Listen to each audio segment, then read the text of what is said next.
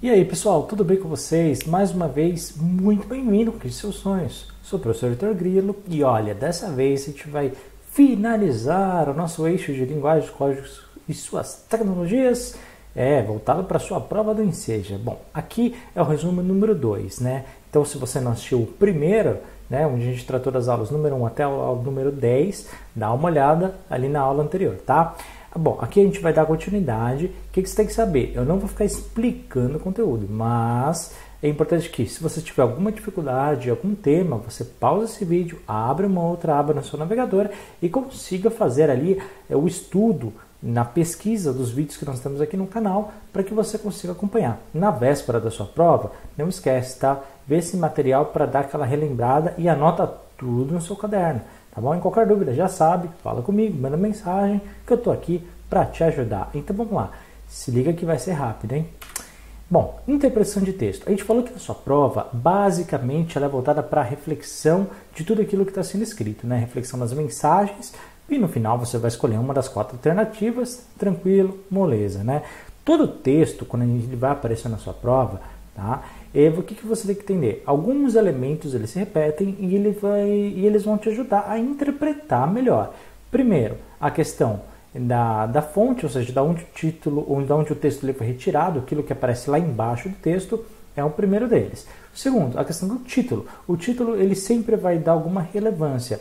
E muitas das questões do Enseja, a própria resposta que ele quer está no título ou na fonte, tá? Ou então na primeira linha do seu texto. Então fique ligado nisso. Nem sempre você precisa ler todo o texto para responder, beleza? Então isso é muito importante para que você saiba. Bom, aqui tem um exemplo de texto. O que, é muito importante também que você perceba disso, tá? Que muitas vezes a interpretação você não pode perder tempo. Né? Você tem que, ah, sabe que sua prova é dividida em questões fáceis, mais difíceis, e você tem que focar naquilo que é mais importante.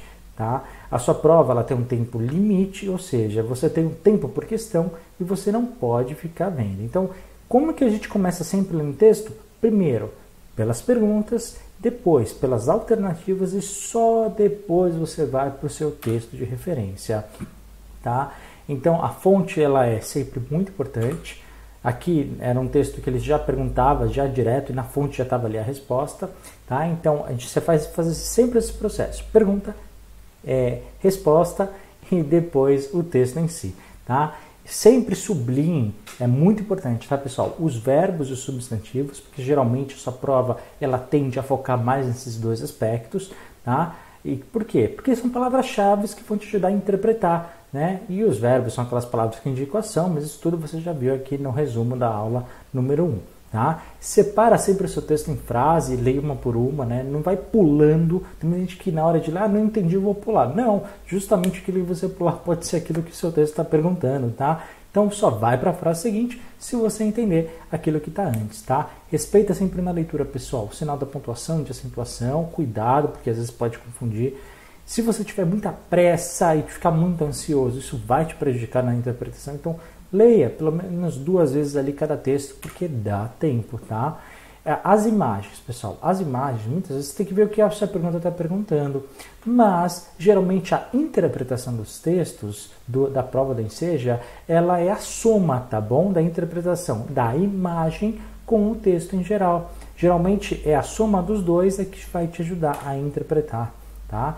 No texto da, de tipo de poesia, a gente já viu que você tem que sempre se ligar na terminação das palavras e no formato que ela tem. Geralmente as palavras em poemas e poesias que aparecem na sua prova, o que ele está perguntando geralmente são as palavras que repetem.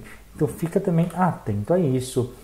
Dentro de gráficos e tabelas, são dois temas que realmente caem bastante na Heitor, mas não é só no eixo de matemática, claro que não.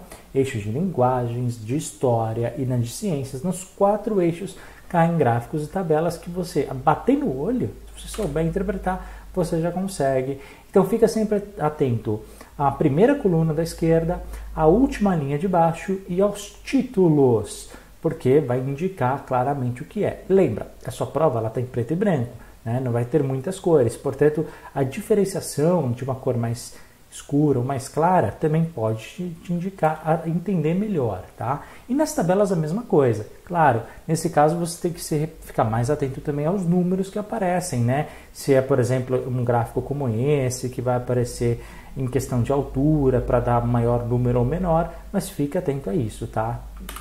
Claro, sempre focado também nas fontes. É, em termos de redação, pessoal, aquilo que a gente já conversou nas nossas aulas, primeiro, você não pode ter medo. Segundo, é, você tem que ter o hábito de leitura, não adianta. É importante você adquirir vocabulário, tá bom? É, não adianta nada você se dar bem na redação e ir mal nas questões, de, ou então ir bem nas questões e mal na redação. Então a redação, ela é, não adianta, a gente tem que sempre ver junto a estrutura básica, pessoal, da redação. Ela é uma estrutura dissertativa, então você tem que seguir as regras. Começa sempre descobrindo o tema central, que isso é muito importante, em uma ou duas palavras no máximo. A sua redação, ensino fundamental, 25 linhas, ensino médio, 30 linhas no máximo, não pode passar, ok? E é uma média, pessoal, de 5 linhas por parágrafo. No total, 5 parágrafos. Cada parágrafo, pessoal, é, sempre deixa aquele espaço, inicia com letra maiúscula, ponto final, nada de ficar fazendo ponto de exclamação, esquece isso aí, isso tudo vai te prejudicar. Primeiro parágrafo, sempre de introdução, o último de conclusão e os outros três ali do meio são parágrafos de argumentação, tá? Então, dentro disso, você vai ter uma estrutura basicamente dessa, tá? Cinco parágrafos, os cinco, introdução, argumento, argumento e conclusão, tá? Com cinco linhas cada uma. Bom, o tema Cuidado, hein? Se você escrever uma coisa que não tem nada a ver com o tema, a sua redação ela é zerada. Então fica atento a isso, tá? E o tema é sempre aquela palavra principal que vai resumir o teu texto. Bom, o que mais que você tem que saber? Dentro disso, foca sempre nas imagens e também no texto. Cada parágrafo argumentativo, pessoal, você tem que usar um texto de referência. Então, texto número 1, um, eu vou usar o meu parágrafo número 2, que é aquele de argumentação. Meu texto de referência número 2, vou usar para o meu parágrafo número 3, que é o segundo de argumentação, e assim por diante. Não esquece, rascunho no lugar de rascunho, texto principal no lugar principal. Então, como é que eu vou saber que, é, é que, eu, que esse é o espaço do rascunho? Porque é, o espaço oficial ele é bem claro na sua prova. Isso não se preocupa que não tem como errar, tá? O texto definitivo tem que, obviamente, ser escrito a tinta, 25 linhas ou 30, dependendo do que ele pedir. Né? É, a redação é, com menos é, de 5 linhas, ou seja, até 4 linhas, ela é, é, considerada insuficiente, ou seja, eles dão uma nota zero. Se você fugir do tema, também. Portanto, você tem que pegar um ponto de vista e você tem que argumentar sobre ele, ok? A introdução é o primeiro parágrafo, ele tem que citar o tema sempre, tá? E você nunca vai se aprofundar na introdução, você não vai dar opinião de nada, só vai citar o tema, tá? De forma genérica e de forma ampla, tá? Começa sempre uma dica, atualmente no Brasil e tudo, e vai embora. No último, último parágrafo, você tem que dar uma resposta ao tema e também citar aquilo que foi falado no primeiro parágrafo, tá? O, é, é muito importante sempre colocar um resumo, né? Concluir é, e retomar a introdução. E começa sempre com a palavra conclui, que é sucesso, tá bom? Nos desenvolvimentos, são três parágrafos de argumentação, cinco linhas cada, e aqui a gente vai desenvolver exatamente aquilo que a gente falou do texto de referência. Mas, muito cuidado, nunca copie nem mesmo uma parte, tá bom? A sua redação das instruções ela fala que tudo aquilo que for copiado, mesmo que seja um trecho, a banca vai desconsiderar. Tá? E nunca também passe as margens, pelo amor de Deus, nem para cima, nem para um lado, nem para o outro, tá bom? E para começar cada parágrafo de argumentação, não esquece, é, existe a técnica do EPA, em primeiro lugar, posteriormente e ainda é possível. Começa com essas iniciações, ok? É, isso a gente chama de conectivos, basicamente para conectar um parágrafo ao trabalho, é, ao parágrafo seguinte, tá bom? Então aqui a técnica do EPA primeiro lugar, posteriormente e ainda é possível. Tá? É a inicial de cada uma delas para você iniciar em cada parágrafo. No texto argumentativo, pessoal, essa aqui são as instruções, se você quiser o resumo, então você copia aí, tá? Nunca utilize expressões como eu acho, acredito ou talvez. Se liga nisso, porque isso é muito importante, tá? Sempre releia o seu resumo antes de passar para a folha principal. É, palavras que estão repetindo, expressões que estão repetindo.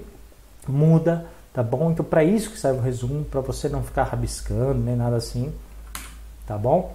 Sempre respeite as margens. Pessoal, título é apenas se a sua prova pedir. Se sua prova não pedir, não coloque título, tá bom? Ela tem que pedir explicitamente. E do resto, pessoal, eu acho que é isso que a gente falou com relação à redação. Aqui tem um exemplo de redação que você pode ver na sua casa com muita calma. Nas matérias de espanhol, na matéria de espanhol, a gente viu que cai apenas uma ou duas questões no máximo na sua prova. Ela tem uma validação interessante, tá? E só que a gente viu também, pessoal, que é uma coisa que é uma realidade do dia a dia. Então é bem tranquilo. Todos os textos têm semelhança com o português, principalmente os substantivos e, em segundo lugar, os verbos, ok? As perguntas e as alternativas da sua prova, mesmo que seja um tema de espanhol, vão aparecer em português, portanto é só o texto em si que é em espanhol. Alguns é o texto inteiro e outros apenas fragmentos em espanhol. Então foca sempre naquilo que a gente falou: título, substantivos, a gente tiver com letra maiúscula, os verbos ajudam a entender. Os textos publicitários, geralmente é o que eles mais gostam, né, disciplina de espanhol. Então você já sabe aquelas regrinhas que a gente aprendeu sobre textos publicitários, você traz para cá. Tá? E aquela técnica, pessoal, de sempre. Iniciar pelas perguntas, depois as respostas e, por fim, o texto, tá bom, pessoal? Não esquece disso. Sempre utilize as palavras que a gente viu lá no começo. Cada um, tipo, cada tipo de texto tem uma estrutura. Caso apareça uma, um poema, para você não esquece. Leia sempre as palavras finais, vejam aquelas que repetem, tudo aquelas dicas que a gente já, já utilizou aqui, tá bom? Muitas vezes, pela estrutura, bater no olho, você já sabe. Você não precisa saber o que está no texto. Olha para isso, é uma receita. Né? Você sabe, do lado esquerdo está escrito ingredientes, do lado direito elaboração. Portanto, batendo o olho na estrutura e sabendo qual é a pergunta, você nem precisa ler o texto. Tá bom?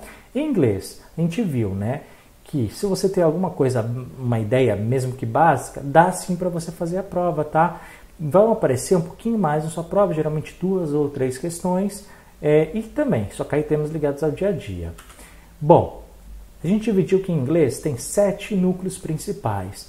Né? Alimentação e saúde, vendas, tecnologia, locais e objetos, cumprimentos e direções, advérbios e pronomes. São esses sete que caem na sua prova, são em média ali 60 palavras, que se você souber, você consegue interpretar tudo. Então, estuda aí direitinho na sua casa, mas é importante que você saiba. Fast food, delivery, cooks, light, diet, milk, sweet, kitchen, ice, fitness e smoke em alimentação e em vendas. Sale off on Black Friday by size. Em tecnologia, game online offline, download, upload e delete. Em locais objetos, city, house, street, car, airplane, window, book, bagage, phone, door, day, morning e night. Cumprimentos e direções: down, up, welcome, thanks ou thank you, is it open, push e please. Cuidado, push é empurrar, não é puxar. Muita gente cai nessa pegadinha. E nos advérbios: only, always, never, again, but, every day, more, yet, very, yes e no. Então decora, anota no seu caderno cada um deles que é sucesso. E nos pronomes básicos: I, you, he, she, it It é só para objeto, não é para pessoa, se liga nessa dica. We e they, ok? Com essas palavras, pessoal, a gente consegue interpretar todos os textos do seja o resto. Sempre pensa se é um texto verbal e não verbal. Você vai utilizar as informações do texto e também da imagem, porque ambas são importantes para a interpretação. De novo, uma estrutura de poema. Sempre utiliza é, aquilo que a gente aprendeu nas ferramentas. De charge, não esquece, tem sempre a presença humorística Tá? Então a finalização dele é sempre dar aquele sentido de humor. Então se liga nessa dica. Por fim, o último tema, a história da internet. A gente viu que a internet ela nasce nos anos, no final dos anos 60, nos Estados Unidos, que foi durante aquele período da Guerra Fria, né, daquele conflito que existia entre os Estados Unidos e a União Soviética, que agora é a Rússia, mas nunca houve conflito armamentista, de uma luta literal. Portanto, esse período é chamado de Guerra Fria, né, teve uma tensão nuclear naquele momento, e a internet ela foi criada nesse, nesse caos. Mas, inicialmente, a internet era apenas para fins militares, tá bom? Então, a comunicação era feita através deles, dos militares. Com o passar do tempo, quando criaram né, a internet, é, a, a, rede de alcance mundial, nós tivemos ali, inicialmente passando no final ali dos anos 80, é, para primeiro né, para os estudantes e professores universitários e depois para o usuário comum. Claro, primeiro nos Estados Unidos, né, e depois, por fim, a gente sabe que nos anos 90 aquilo se espalhou pelo mundo inteiro. Linguagem coloquial é aquela que a gente fala no nosso dia a dia e a linguagem da gramática normativa é aquela que está nos livros de gramática, aquela que a gente aprende na escola. Bom, a gente aprendeu também que a língua ela é uma ferramenta viva que vai se transformando ao longo do tempo, tá? E a utilização de território não define uma língua. Por exemplo, no Brasil a gente fala português, em Portugal a gente fala português, em Moçambique a gente fala português, mas cada um está no seu território. Então a língua ela é algo que vai além do território, tá? além de ser, claro, algo que está se modificando é, de maneira constante. Por exemplo, a palavra deletar hoje faz parte do nosso dia a dia, tá bom? Então isso você tem que saber. E a sua prova ela tem perguntado bastante, né? Pô, é, Heitor, é, a diferença entre a linguagem coloquial e aquela que a gente fala? Claro que tem, né? Por exemplo, quando a gente fala com o nosso filho, é diferente quando a gente fala com o nosso, nosso cônjuge, que é diferente quando a gente fala com o nosso chefe. Então, cada um a gente fala de uma forma diferente, a gente tem que se adaptar ao contexto, tá? E elas, essas diferenciações acontecem bastante, por exemplo, no Brasil, quando a gente está falando de variação linguística. Concorda comigo? O Brasil é muito grande, então cada um fala, às vezes em algum território, às vezes alguma cidade, algum estado, microexpressões que são daquela região, que é um símbolo também da cultura local, tá bom? Então, isso é algo que é muito comum. É, a sua prova vai perguntar: existe uma cultura linguística que é melhor do que outra? A linguagem coloquial ela é inferior à linguagem que a gente aprende na escola? Você vai falar que não, tá? Que todas existem, coexistem e todas elas são importantes de igual forma. Isso é uma questão que tem aparecido bastante na sua prova, então fica bastante atento a isso, tá bom? Por fim, pessoal, não confunda que numa publicidade, por mais que ele utilize expressões vamos mudar o Brasil, estamos juntos no combate à fome, entre outras, o autor não faz parte desse processo. O autor do texto é uma coisa, tá? Quem faz a publicidade e quem participa, na verdade, é outra. Na verdade, por que, que o publicitário ele escreve dessa forma? Apenas para convencer, para se aproximar do leitor. Leitor é aquele que está observando a, a publicidade, enquanto o autor é aquele que faz. Tá bom, pessoal? Encerramos por aqui o nosso módulo de linguagens. Espero que você tenha gostado. Espero que tudo isso que a gente aprendeu nessas 22 aulas, só desse eixo de linguagens, fora os outros, possa te ajudar. Olha, foi tudo em cima do edital, não tem conteúdo que te não tenha visto. Portanto, se você assistiu com muita atenção, muito carinho, tem estudado as aulas todas, repetido as aulas e focado, olha, não tem como errar, tá bom? Você vai sim conseguir a sua certificação. Agora você tem que treinar os outros 50%. Sabe o que, que é? Acreditar em você, relaxar, se motivar, tá bom? Você tem que relaxar também, não adianta ir muito nervoso para a prova, mas isso aí é contigo, tá? Então relaxa, você já fez a tua parte, chegou até aqui, tá de parabéns. E já sabe, qualquer dúvida, fala comigo, eu tô com você até o final da prova, até depois, até quando você quiser fazer revisão. E mais para frente, quem sabe, né? A gente não inventa aqui também outras formas de você continuar ali, de repente, com outras ideias que a gente tem aí para o futuro do Conquiste Seus Sonhos, tá? A ideia é que você continue a conquistar os seus sonhos, tá? Então esse é só o primeiro passo, pessoal, tá? Certificado do Enseja é só o primeiro caminho, não é o final. Se liga nisso, tá bom? E olha, muito obrigado por ter, por ter seguido aqui os caminhos, por, por seguir aqui as aulas e qualquer dúvida, fala aqui comigo. A gente se vê no nosso próximo vídeo, no próximo eixo, ou até breve. Boa sorte na sua prova do Enseja. Forte abraço. Tchau, tchau.